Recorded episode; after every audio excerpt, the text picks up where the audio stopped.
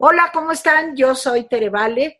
No sé ni por qué los saludo con entusiasmo, porque bueno, el día ha sido un día muy complicado en este ya de por sí complicado año del 2020. Pero hoy es 26 de junio, es viernes, y pues aquí estamos los rapidines con muchísimas cosas que comentar para ustedes el día de hoy. Saludo como todos los días con mucho cariño a Jaime Guerrero. Jaime, ¿cómo estás? Hola, Tere. Y también con muchísimo cariño a mi querida amiga Mónica Uribe, Santa Mónica. Moni, ¿cómo estás? Bien, gracias, Tere. Jaime, ¿cómo están? Bienvenida, pues Mónica. Sobreviviendo, sobreviviendo. A ver, de los acontecimientos. Sí. ¿Qué tal? Miren, sí, sí es cierto que la nota del día es el atentado contra Omar García Harfush, el secretario de Seguridad Pública de, eh, la Ciudad de México, pero no puedo dejar de mencionar dos cosas que también son importantes y tienen una importancia, digamos, de largo plazo. El primero es que la semana entrante, avisó la jefa de gobierno, eh, la Ciudad de México entra en semáforo naranja. Pero ojo, este, estableció muy claro la jefa de gobierno, entre líneas, pero casi los periódicos no lo notaron, más bien no, no se dieron cuenta. la jefa de gobierno dijo, este, entramos en semáforo naranja por estipulaciones federales. Ojo, porque pues se lavó las manos, no se ha cumplido lo que ella prometió que se tenía que cumplir para que pasáramos de un semáforo a otro. ¿Por qué? Porque aunque oficialmente están bajando las, eh, eh, las ocupaciones de las camas del hospital, de hospitales, todavía hay más del 65%. Y ella había dicho que mientras estuvieran 65% o más, ¿sí? no iba a cambiar de semáforos. Esto del 65% este, es un dato del 22 de junio, 23 de junio, pero no han dicho eh, otro dato. Ahora, eh, eh, eso de que sea por las estipulaciones federales a mí me suena como pues, presiones de la federación para que la Ciudad de México no ponga el mal ejemplo. Como dato nada más, les voy a decir que eh, el Estado de México dijo, el gobernador claramente, ¿saben qué? Nosotros vamos a seguir en semáforo rojo la semana que entra. Me parece que pues no deben jugar políticamente con estas cosas. Y la segunda noticia es que ayer con el número de contagios y el número de fallecimientos, México ya superó a Francia en el número de contagios. Tenemos más contagios que los que eh, tiene Francia. Ojo con eso, porque, insisto, o sea, veíamos los contagios y no, hombre, es terrible lo que está pasando en Francia, en España, en Italia ya tenemos más contagios que en Francia, ya estamos en el lugar 11 a nivel mundial. Entonces, estas son, digamos, antes. Y bueno, pues está el asunto del atentado contra Omar García Harfush. Eh, Mónica, pues adelante. Híjole, lo del atentado me dejó completamente helada porque es clarísimo, incluso el propio García Harfush lo dijo en un tuit, que verdaderamente el hombre debe ser de acero, porque le acababan de dar tres balazos y tenía esquirlas y estaba tuiteando. O sea, eso es ser fuerte. Y, claramente dijo, antes de que lo metieran al quirófano, que era el cártel Jalisco Nueva Generación. Ahora, ¿a qué me remite esto? A ver, ¿con quién tuvo tantas deferencias el presidente en Sinaloa? Con el cártel de Sinaloa. ¿Quiénes son enemigos acérrimos? El cártel de Sinaloa y el cartel Jalisco Nueva Generación. Entonces, aquí lo que yo estoy viendo desde un punto de vista analítico es que los cárteles se han decantado a favor y en contra de la 4T. Ya, como tal. ¿Quién les conviene, quién no les conviene? ¿Quién está a favor? Y justamente ese que está a favor, pues va a, a, cernir sobre sí todas las discrepancias de los, del resto. O sea, esto es verdaderamente apabullante porque es la primera vez que un comando con esas características, una emboscada tipo guerrilla urbana, tipo, tipo este, de, detención de delincuencia eh, organizada, las dos bien ensambladas un operativo a las 6 de la mañana, 6.38 fue el asunto. ¿Cómo es posible? O sea, tienen una capacidad de organización que no la tiene el Estado. El gobierno no está teniendo la capacidad de enfrentar a los grupos delincuenciales.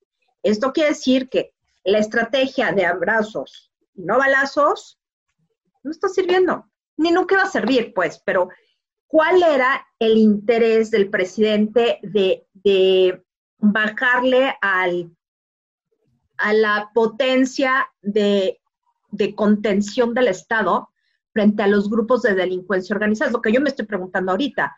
¿Por qué si se sabía, se sabía perfectamente, los servicios de inteligencia sabían que el cártel Jalisco Nueva Generación iba contra cuatro funcionarios, Ebrard, Durazo, obviamente, García Harfush y Santiago Nieto de la Unidad de Inteligencia Financiera. Si sabían esto, ¿por qué no tomaron las precauciones necesarias? ¿Cómo, cómo es posible si el presidente sabía esto, porque lo debió haber sabido, ¿Cómo es posible que siga con el discursito de abrazos no balazos? Eso por un lado. Por el lado de, el semáforo naranja, yo creo que sí, que definitivamente Claudia Sheinbaum fue presionada para este, marcar el cambio y fue presionada de alguna manera violenta. Me llama la atención que, bueno, ella fue pues, la segunda damnificada, a pesar de que las balas no la tocaron, ya me imagino que la pobre mujer ha de estar al borde del ataque, porque debe haber información muy sensible con respecto a la capacidad de fuego que tienen los grupos de delincuencia organizada, ahorita cartel Jalisco Nueva Generación, dentro de la Ciudad de México. La mujer no debe estar feliz. Y por el otro lado, le están forzando a abrir las actividades en la ciudad cuando sabemos que la pandemia está creciendo.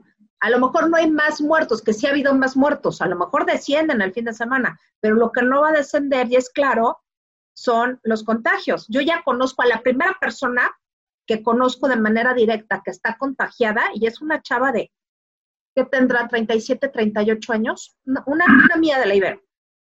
Y pues sí, sí, o sea, no es posible que, que quieran resolver de esa manera, o sea, negando las cosas. ¿Qué es lo que está haciendo el presidente? Va muy bien la seguridad, como lo, dijo en la mañanera, y nada más ahí de, de ladito se refirió a lo que sucedió en la, en la Ciudad de México.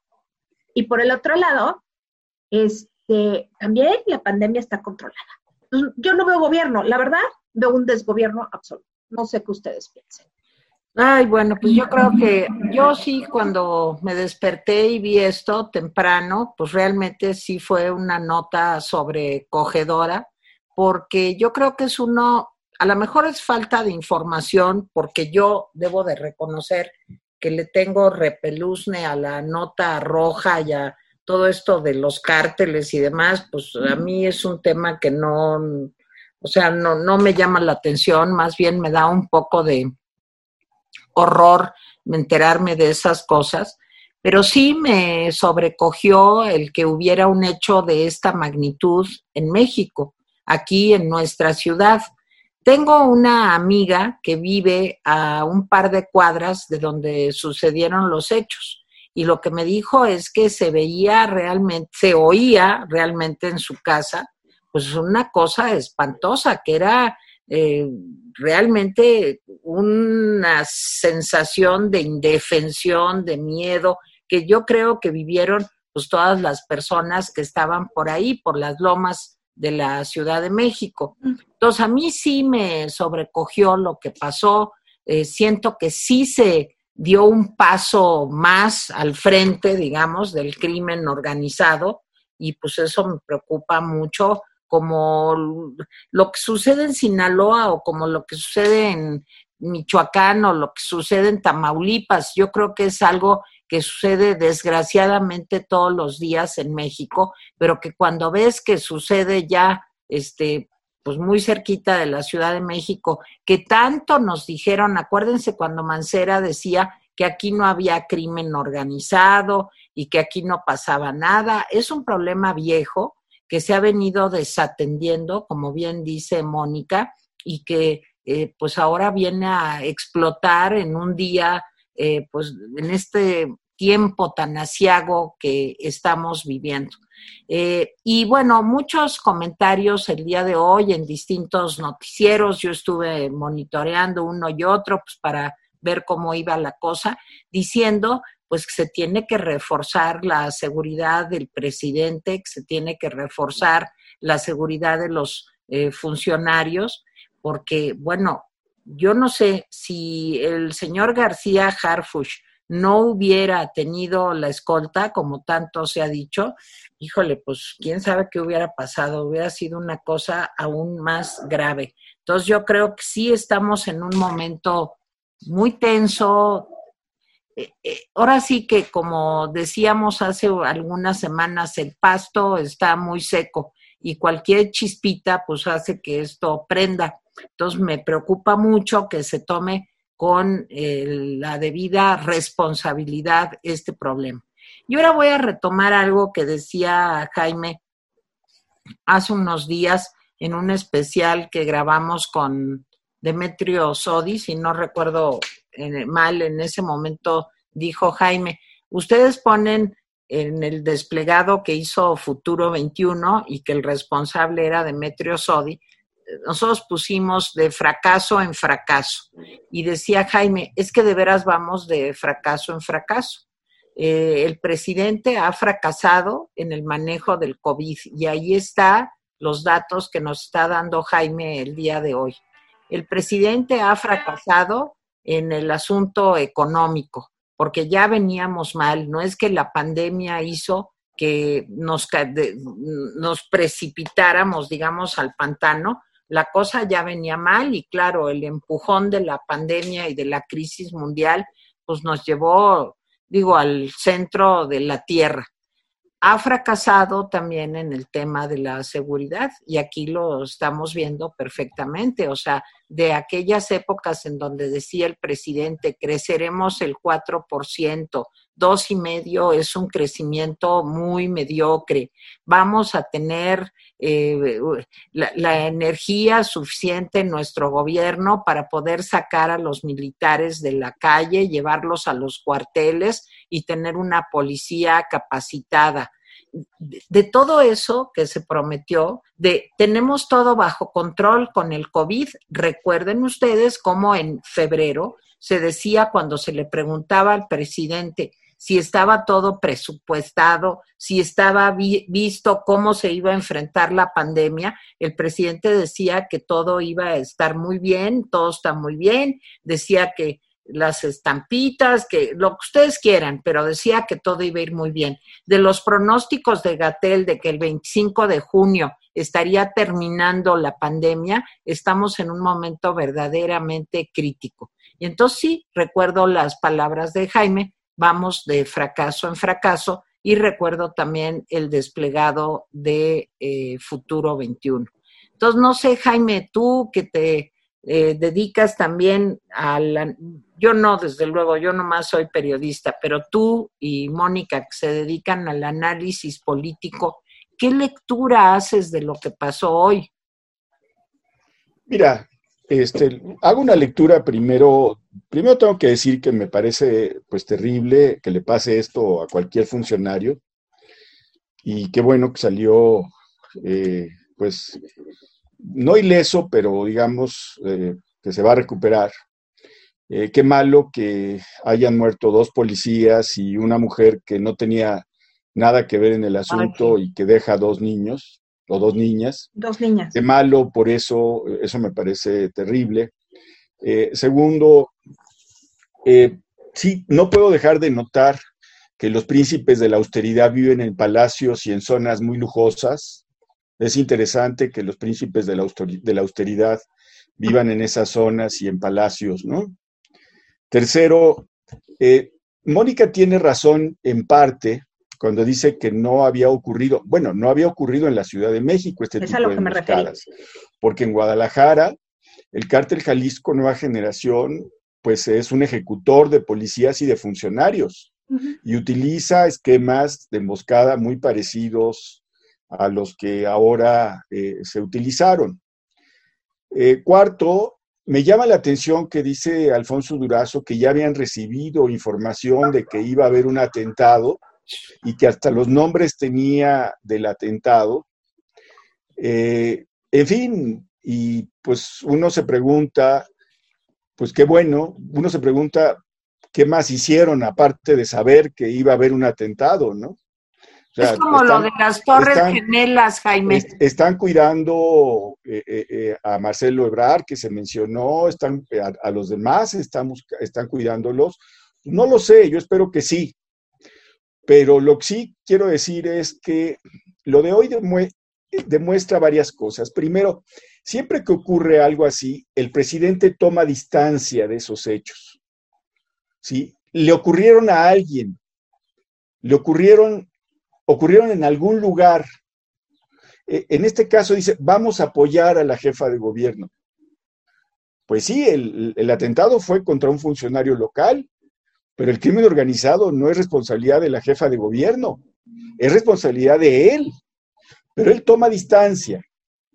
O sea, si mataron a un juez y a su esposa, él dice qué triste, pero dice toma distancia. Si el crimen organizado en Guanajuato está enseñoreado, él toma distancia y dice, vamos a ayudar al gobernador. No, es su responsabilidad. ¿Sí? Y en este caso también es su responsabilidad. Entonces, me parece que este presidente toma distancia para no admitir, para no decir, ¿saben qué? No está resultando nuestra estrategia, tenemos que cambiar la estrategia, ¿sí? Pero siempre a alguien le ocurrió eso en alguna parte. Y hay otra cosa que me parece más temible. Leía yo algunos twitters de gente tan insigne como Epigmenio Ibarra y, este, y John Ackerman. severo. No, pues sí. Que dicen que, que, que dicen que notan que hay una especie de acuerdo entre los golpistas y el crimen organizado. Bueno, bueno. Entonces, e, eso me preocupa porque pues eh, hasta, hasta ahorita ese no es el discurso de Durazo y no es el discurso del presidente. Pero me pregunto si en un momento dado, eh, en un momento de que las cosas sigan mal, sigan como están ahora, pero se pongan todavía peor, no van a aceptar esta narrativa y van a empezar a decir, sí, notamos que hay una alianza. El presidente lo ha sugerido, pero no ha tomado una estrategia adecuada, porque si la toma, lo que vamos a ver es un señalamiento. Y un señalamiento, perdón que lo diga, pero que va a ser relativamente fácil convencer a la gente. Hoy oía una entrevista del expresidente Felipe Calderón, ¿sí? Eh, y le pregunta, me parece que Loret le pregunta sobre García Luna. Y dice Felipe Calderón, bueno, con los elementos que ahora tenemos, dice, tal, quizá no hubiera puesto a García Luna en ese, en ese puesto. Y uno dice, quizá recáspita. O sea, quizá no lo hubiera puesto. No, lo que tenías que hacer era meterlo a la cárcel. Porque además te lo habían dicho, proceso, eh, Lidia Cacho, muchas otras organizaciones habían dicho, este señor tiene unos nexos muy oscuros y que el presidente Calderón diga quizá, perdón, pues es que es muy fácil entonces montar todo este, todo este invento de los Ackerman y de los, y de los epigmenios y decir si hay una eh, eh, relación entre los golpistas y en esos golpistas, Tere, Mónica, pues podríamos estar nosotros, porque hemos sido críticos, ¿sí? Entonces, me da, me da, me da temor que ese empiece a ser el discurso de, del, presidente en materia de seguridad si las cosas siguen tan mal como van. No sé si vieron el, el tweet de Ackerman que dijo que eh, los sicarios mediáticos tenían una contraparte que son los sicarios del narco. Me parece una acusación gravísima gravísima porque está escalando su pleito con Loret, que Loret no dijo nada que no fuera cierto, lo está escalando a un nivel en donde está comparando a periodistas con narcotraficantes. ¿Qué le pasa, por Dios? O verdaderamente es aterrador para gente como nosotros que somos críticos pero, pero no resiste la menor lógica. Entonces, ¿a qué está jugando el gobierno? Y no solamente el gobierno, lo que yo llamo las huestes institucionales de la 4T. Ahora sí que son sus intelectuales, por supuesto, toda orgánicos. Orgánicos, eso sí, son intelectuales orgánicos. O pretenden ser intelectuales, pero sí son orgánicos, porque Ackerman creo que ya de intelectual no tiene nada, es un propagandista de la 4T y su mujer es funcionaria de la 4T, así es que hay conflicto de interés. Y todo el tiempo estamos viendo esto, conflicto de interés y echando la culpa a todo mundo y pateando el bote a ver quién lo resuelve. Y la táctica presidencial de decir, pues vamos a ver qué vamos a hacer, algo está pasando y no asumir la responsabilidad, pues finalmente, si él quiere poner la revocación de mandato como eh, la cláusula de gobernabilidad que le va a dar legitimidad en un año y medio, dos, pues la verdad es que está haciendo todo para perder la revocación, bueno, para ganar la revocación de mandato, porque lo único que está haciendo el gobierno es dándose balazos en el pie todo el tiempo. El problema es que la gente no lo ve con ese discurso de victimización en donde el héroe es López Obrador y los demás son los malos, la gente que le cree que es muchísima, pues finalmente se está creyendo ese discurso y, se, y esta situación te puede extrapolar. Entonces, gente como nosotros, nos vamos a quedar en medio de los grupos delincuenciales y de, del gobierno que no nos pela o nos agrede. Entonces, pues, estamos en medio de la nada, buena parte de la población está en medio de la nada, a merced del crimen organizado y sin la protección del gobierno. Eso quiere decir que es un gobierno bastante fallido. No están pudiendo con el paquete, no pueden, ya demostraron que no pueden. Y esto también tiene que ver con la visita al presidente Trump. No sé qué piensan ustedes. Mira, Moni, yo desgraciadamente no estoy de acuerdo contigo con que se estén dando balazos en el pie. Justo por lo que tú también dijiste después. Porque entre más se polarice esto y entre más se divida entre buenos y malos, y entre más, como tú lo acabas de decir hace un momento, los fundamentalistas, digamos, de Morena, como el señor Ackerman, como el señor Epigmenio, como el señor Taibo, eh, comiencen a buscar un enemigo común para explicar la incapacidad del gobierno para manejar este tipo de hechos tan graves, pues ellos van a crecer. O sea, finalmente de lo que se trata es de que la gente diga, sí, tenemos un culpable, quien sea, los periodistas, los de la BOA, ¿se acuerdan? Seguimos en que, lógica, según ellos. Sí, sí, nosotros, pues digo, ¿qué es eso? Pero ellos siguen en esa lógica del complot y los golpistas y no sé qué.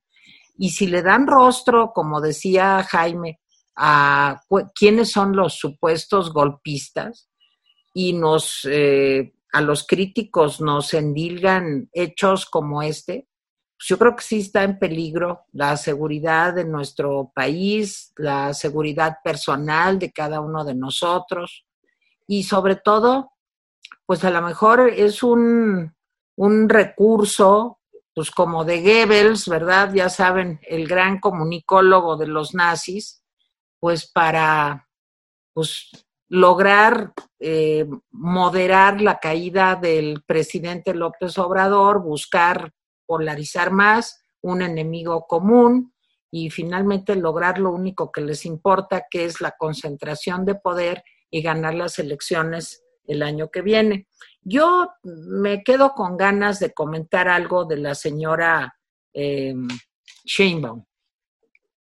Yo entiendo que ella se desligó, pero yo, en mi modesta opinión, yo creo que ante una situación así, porque no es tomar una decisión de si haces un edificio o no, o si desafueras a una persona o no, o si no, eh, la decisión que se toma de poner el semáforo en naranja el día de hoy es una decisión que va a costar vidas.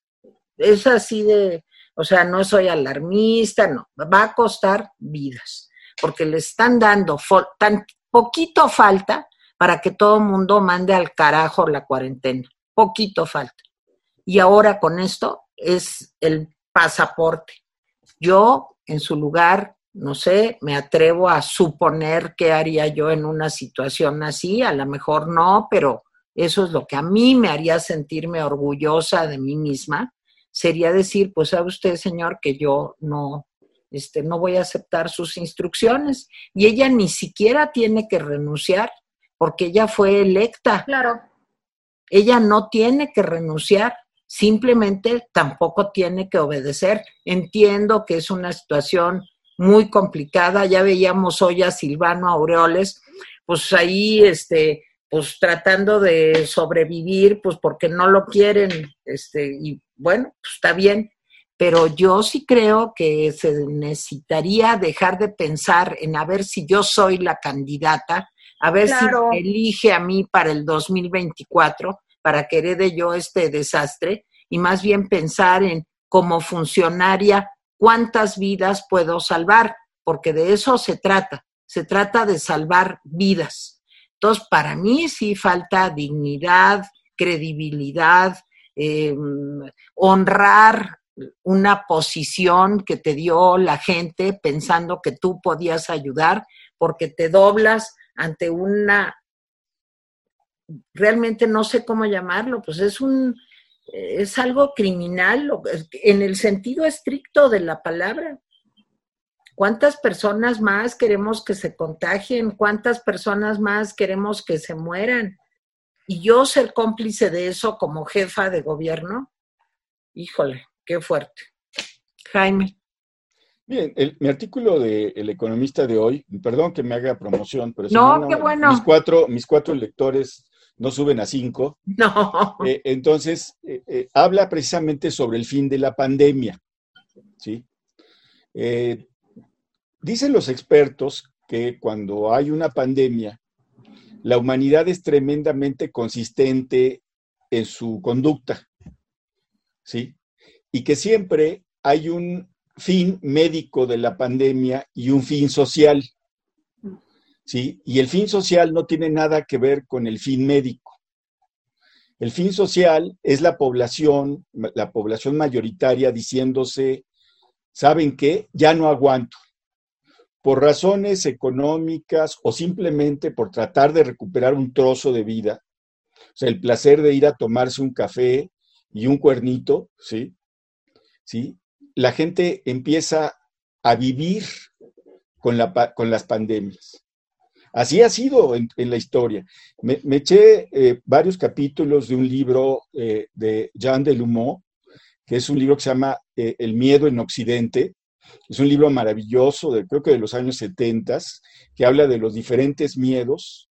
¿sí? También varios artículos del de, New York Times. Y sí, sea, todos dicen, ¿saben qué? El fin social siempre se adelanta. Y lo que estamos viendo cuando, cuando salimos y vemos en la calle a la gente es que el fin social ya, ya decretó que la pandemia se acabó aunque médicamente la pandemia sigue ahí, la gente va a salir y va a salir cada vez más a pesar de todo.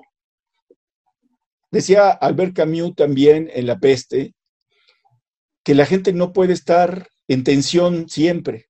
Y tiene toda la razón. Tarde o temprano la gente dice, ¿saben qué? Salgo. E, este comportamiento tremendamente consistente de la humanidad, en donde siempre termina escogiendo arriesgarse, se ha dado en, la historia. Ah, eh, lean el, artículo. Pero quiero hablar también de cosas que me parecen de igual importancia y que son como más a largo plazo. Ayer el embajador de los Estados Unidos me hizo una declaración bomba.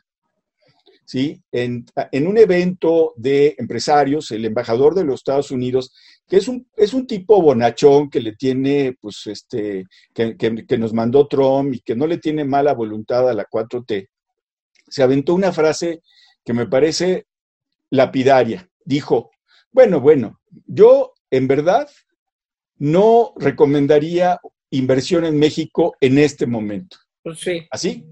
Y bueno, se coló la, la frase y luego el, el, embajador trató de moderarla. Bueno, yo no dije exactamente eso, yo lo que quise decir, etcétera.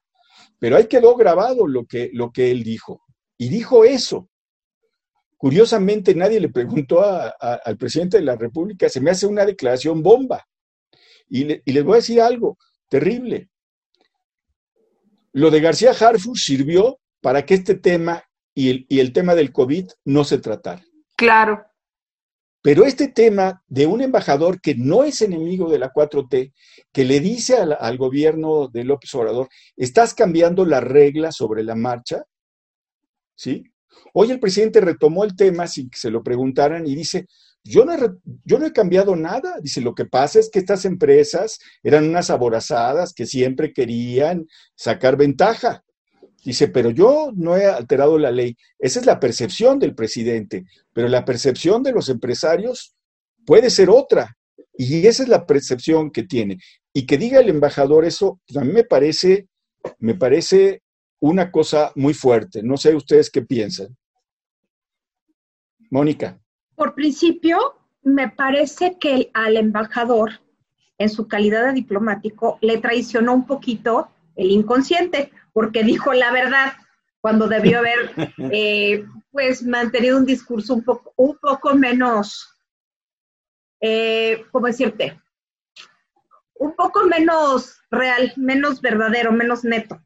Pero bueno, creo que lo que hizo el embajador Landó fue expresar lo que los inversionistas extranjeros, no solo norteamericanos, están percibiendo de México. Es decir, aquí lo que se ve es una visión de México al exterior que obviamente no tiene nada que ver con la visión que el presidente tiene de México y la que desea proyectar me ha llamado la atención que por lo menos en cuatro mañaneras que yo recuerde, el presidente López Obrador ha hablado sobre la corrupción en España del rey Juan Carlos, sin venir a cuento, ¿eh? Entonces, me parece que, que, lo, que López Obrador en realidad es un nacionalista ultranza que no le interesa eh, tener una relación al exterior con nadie. Incluso por ahí me enteré que, el embajador ruso eh, quiso platicar con él porque vino el, uno de los ministros rusos de comercio, de economía, no sé, y hubo una plática ahí. Y México no se, no se manifestó pues abierto a la inversión rusa, lo cual nos quiere decir que, bueno, no quiere que inviertan los rusos, porque estamos en Estados Unidos y cuál va a ser la cara y qué va, qué va a decir Trump, ¿no? E, esa es la verdad. Entonces, aquí lo que yo creo es que fue una advertencia a López Obrador desde la parte norteamericana sobre eh, mantén las reglas igual, no nos quieras ver la cara de imbéciles, no nos cambies las reglas a la mitad, es más, no nos las cambies. O sea, si vamos a jugar, vamos a jugar con unas reglas todo el tiempo. Y no creo que el presidente haya podido leer eso con claridad, porque no está en su chip. Yo creo, es una, una situación mía, ¿no? Pero lo que sí me queda claro es que el presidente no es sensible a estas advertencias, que debería serlo, porque finalmente suponen, pues, parte del, del, pues de cómo salir adelante económicamente. Si no tenemos inversión nacional porque estamos re pobres, los empresarios nacionales tienen miedo de invertir, pues hay una tercera opción o cuarta. La tercera sería pedir un préstamo y la cuarta es que hubiera inversión extranjera, pero el santo varón está ahuyentando la inversión nacional y la extranjera. Entonces, ¿qué quería que le dijeran? Bueno, yo no veo eso más que, pues, como que al presidente, pues no es, no, al revés, no es cosa de nacionalismo, es cosa de, de obediencia. Pues el señor obedece. Claro. Trump le dijo, véngase para acá porque ahorita me hace falta, sí, señor. Y voy Pero a ahorita. decir que se venga usted para acá enfrente del muro, para que se entienda quién es su macho. Y aquí, Qué horrible, qué Es horrible. y dijo, sí, ¿Cómo señor. eres capaz de decir esas cosas tan horribles? Pero es que sí. La macha más macha, Tere, vale. No, es que es cierto. Aquí Es como- está su macho y usted me obedece. Es como Ay, relación sadomasoquista. Sí, señor, ahí voy, ahí voy. Oye, este, ¿y ¿cómo ve, embajador? ¿Invertimos en México? No, no, eh, no, ahorita, pues, no, francamente no, pues es que cambian las reglas. Y el presidente dice, no importa, ¿quién me habló? El mero mero, el mero mero. Pero no se da me cuenta que el porto mero mal, mero me le vale. pega. Si me porto mal, me pega. Me pone aranceles. Abusa de mí, pero no lo dejo. No lo dejo. Por nada lo dejo, porque es mi macho. Es que es impresionante. En eso estamos. Digo, perdónenme, está muy feo lo que digo. O- o- o- oiga, usted es la tía Angelina y no es Tere Vale.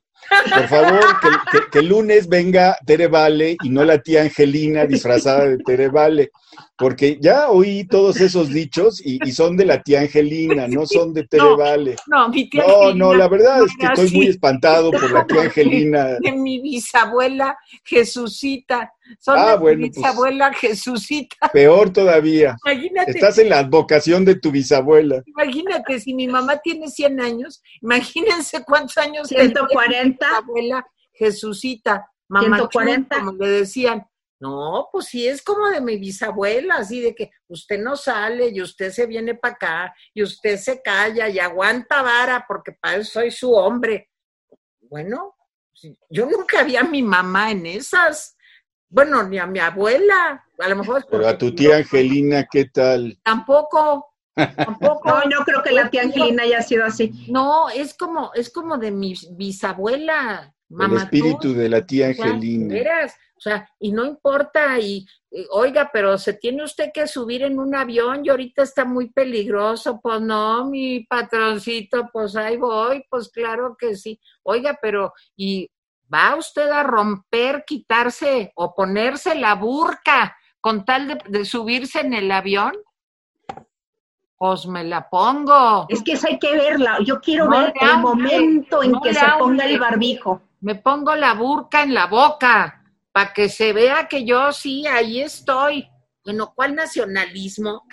Que lo hubiera hecho Peña, que lo hubiera hecho, No, lo hubiera linchado. No viviría Peña No. para contarlo. Por favor, el señor enfrente del muro, diciendo que ahora sí que qué bien se han portado los mexicanos. Porque humillación. ya mandaron 27 mil soldados para que él no tenga problemas. Ahora, Sí, así el es. Dijo, con Biden. eso dijo, eso dijo, Sí, exactamente eso dijo. Exacto, el Y luego con dijo Biden. que va a ver al, al Obrador.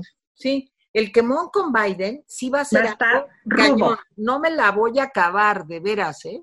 El quemón con Biden. 15 puntos de diferencia con el señor Trump. ¿Qué no se da cuenta? caiga este allá en el avión a hacer una escala en un burro. Porque sí, señor, para eso estamos las soldaderas. Si hay vuelo directo a Washington por Delta, que es la peor línea del mundo.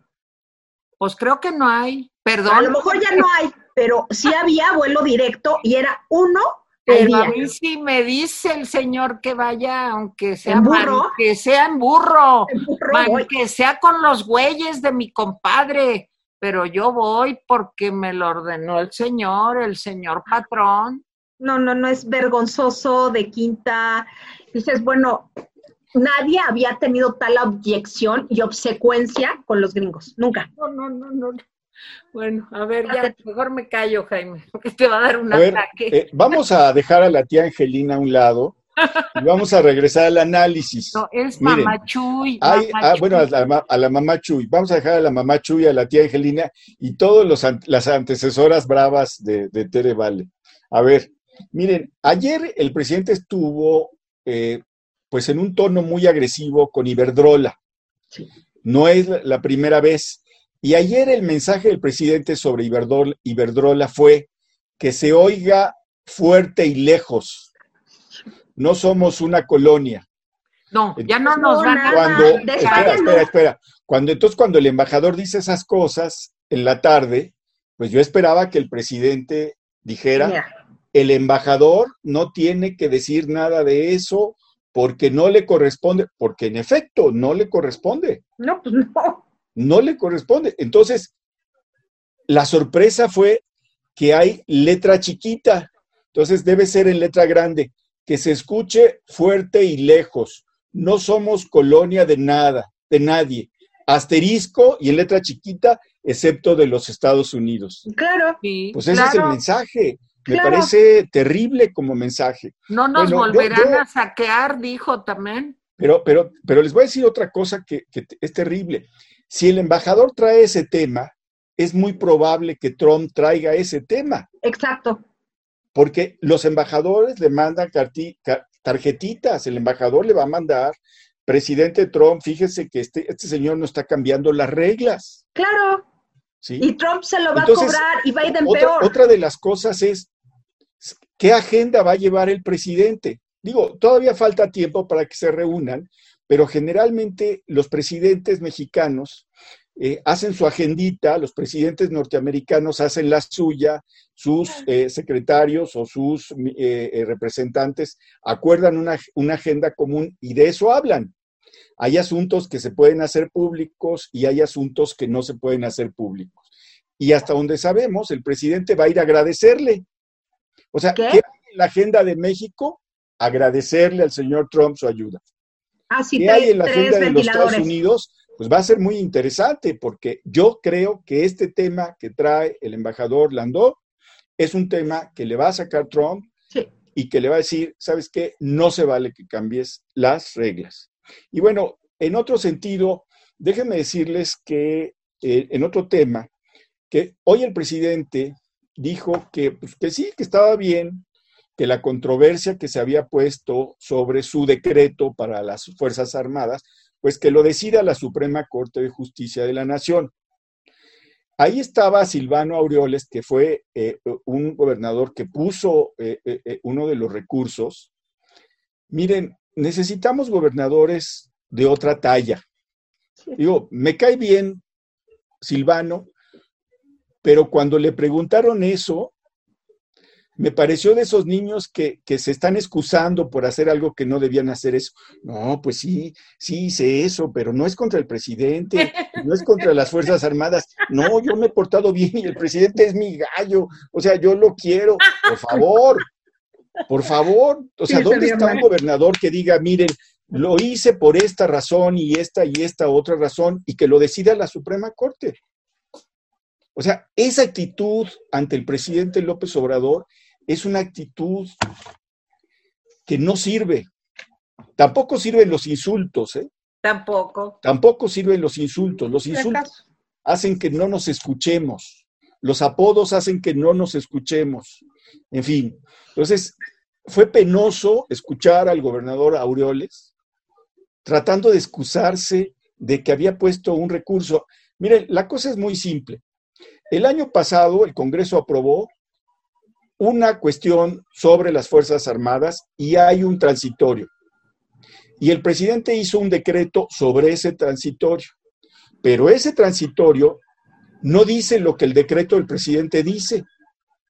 O sea, no se vale que esté utilizando las Fuerzas Armadas para todo lo que quiera en materia de seguridad, que además ni está sirviendo, por cierto. ¿sí? Entonces, por supuesto, por supuesto que la oposición está en la posición de ir a la Suprema Corte y decir, oigan, e, echen abajo esto porque no es constitucional. ¿Sí? Esa es la posición que debe ser. Bueno, en la Cámara de Diputados, ¿sí? A la presidenta de la Cámara de Diputados le han dicho golpista, le han dicho toda suerte de improperios, agresiones, etcétera. Y a Porfirio ni se diga, porque resulta que Porfirio Muñoz Ledo, ¿sí? Como el mío sí, sí, está cabalgando después de, pero Porfirio está diciendo, está diciendo, no se vale esto. Y bueno, de traidor, no lo bajan. No, Mario no ya no lo soporta. Entonces, resulta, resulta que hoy el presidente dice, pues que decida la Suprema Corte. Pues sí, que decida la Suprema Corte.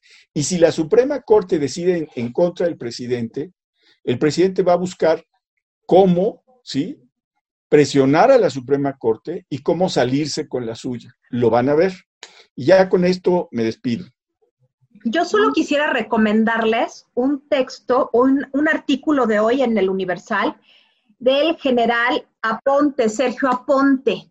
Es un artículo en donde cuestiona toda la política del presidente, como su política personal, con el ejército.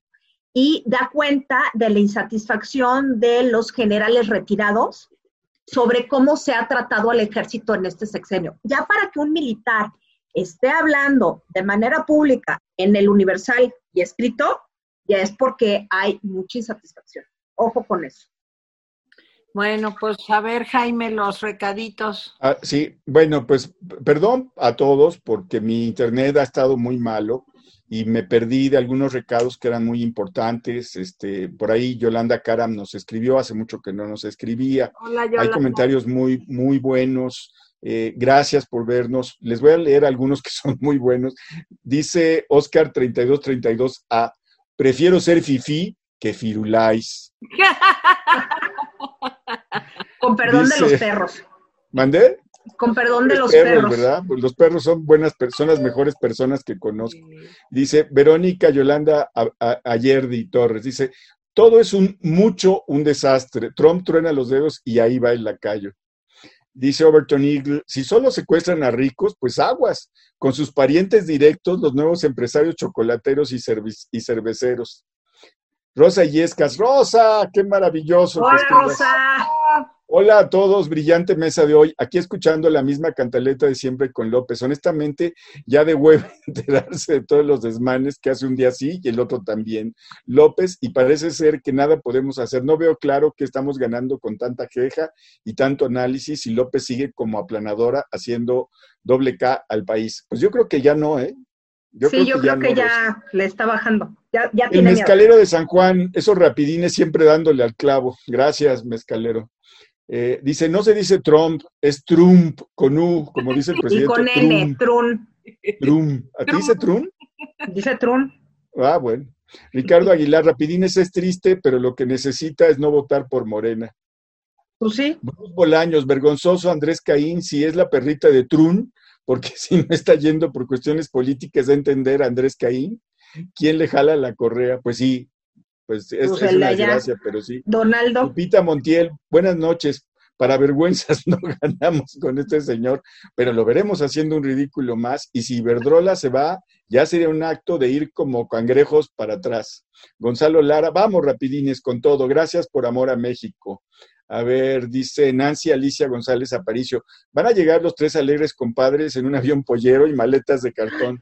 Solo les va a faltar el perrito Chihuahua, a que van a ser despedidos por Trump. Eh, deberíamos cantarle, ya hay otro en tu lugar. Astrea HTT1. Bueno, es, eh, a este paso México ya se volvió la segunda parte de Mad Max, Furia en el Camino. HJSA, hace, hace tantos años que salió esa película, ¿verdad? Buenísima. sí, pues, toda, toda la saga con Mel La saga es muy interesante. Bueno, sí. Este, HJSA, no solo no se hizo un favor a los habitantes de Guanajuato, era su deber desde el día uno. El gobierno federal se tardó en asumir sus responsabilidades e intervenir, y eso costó muchas vidas. Decidió demorar su respuesta y dejar morir gente solo para desacreditar al PAN pues hay mucho de, verdad en eso. Es cierto, es completamente real. Esther Marani, Maranti. Hola, Rapidines, gracias por el trabajo que hacen. Dios los bendiga. Gracias a, ti, Esther.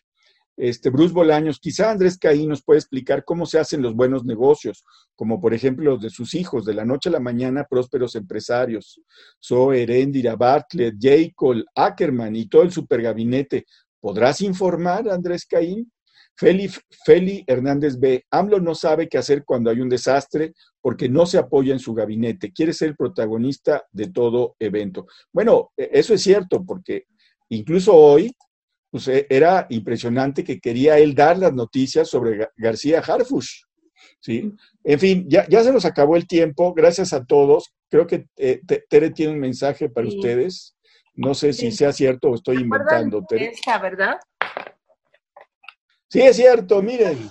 Se embarazó y tuvo un bebé. Mírenla, es la mascarilla bebé.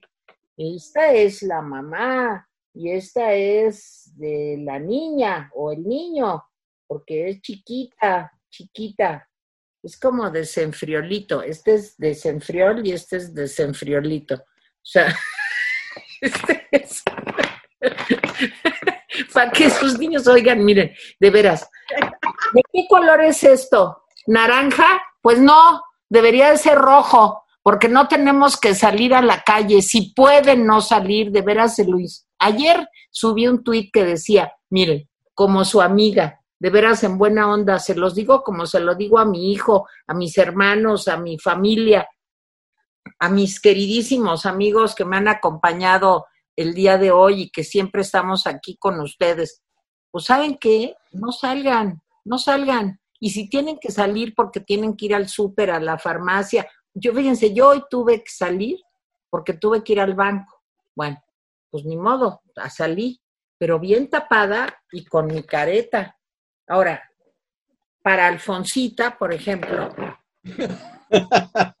esta, esta, porque está chiquita para su carita. ¿Y dónde la pueden comprar? Ahí. Y de veras úsenlas. O sea, ya más allá de todo el relajo que yo he hecho en medio de estas tragedias, de veras úsenlas porque no queremos enfermarnos, porque está muy feo esto del número de muertes que tenemos todos los días. Y estas caretas son para niños para que los niños también salgan protegidos. No, fíjense, una gente que luego les voy a contar quién es, dice que, no, oye, ¿no te pones cubrebocas? No. ¿Y careta? Tampoco. ¿Y por qué? Ay, por favor, eso del COVID, eso es un invento. Por favor, de veras. Ahora sí que como decía Cantinflas, no tengan la falta de ignorancia. O sea, sí está cañón. De veras, cuídense en serio. Bueno pues ya. Santa Mónica vive. Te ves muy Teresita. está muy bonita tu mascada. Muchas gracias, Teresita. Voy a la orden. Jaime Guerrero, buen fin. Hasta luego. Gracias, Tere. Gracias, Mónica. Bye. Adiós.